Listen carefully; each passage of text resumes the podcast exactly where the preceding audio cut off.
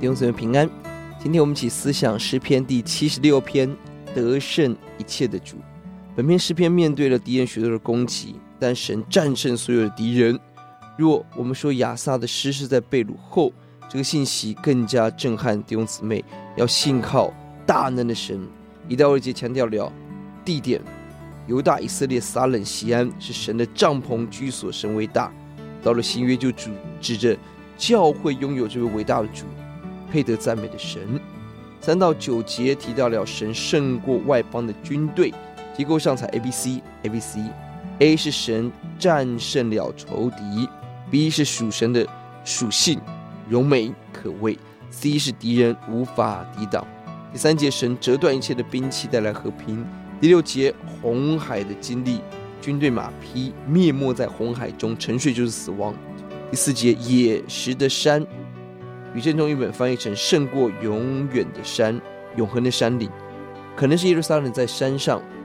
六十八章提到了巴山的山，在人看来不起眼的耶路撒冷，因着神同在，有很大的光荣荣美，在这个永远的山上。第七节，神是可畏，神重要的属性。第五节，人的回应，即便是勇敢英雄、大有威力人，无法胜过神，不能触手，找不到自己的手，无法抵挡。七到八节，在神的愤怒，无人可以站立，应当畏惧。直到十二节提到了人应当对主的回应。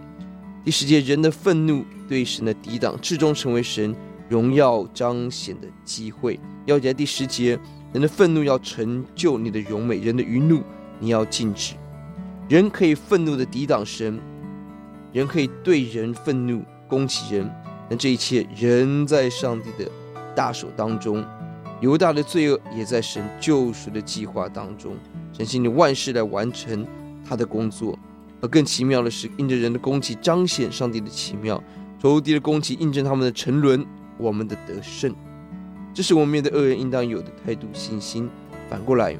犹大并不因着卖耶稣得奖赏而遭受刑罚。无论我们做，都可以彰显神。那重点是，我们是谦卑跟随主的蒙爱之子，还是抵挡神被神刑罚的可怒之子？求主怜悯我们。后面一段人的余怒，你要禁止。可能只是神的愤怒，人也已经承受了神的刑罚。但恶人若人不悔改，末后有更大的刑罚等候。另外一个翻译是：人的愤怒将使你更受称颂，劫后余生的人要环绕尊崇你。在神的掌权中，人的背叛至终增加上帝的荣耀。我们来祷告：耶稣，愿你使人怜悯，让一切人的攻击彰显你的奇妙。奉主的名，阿门。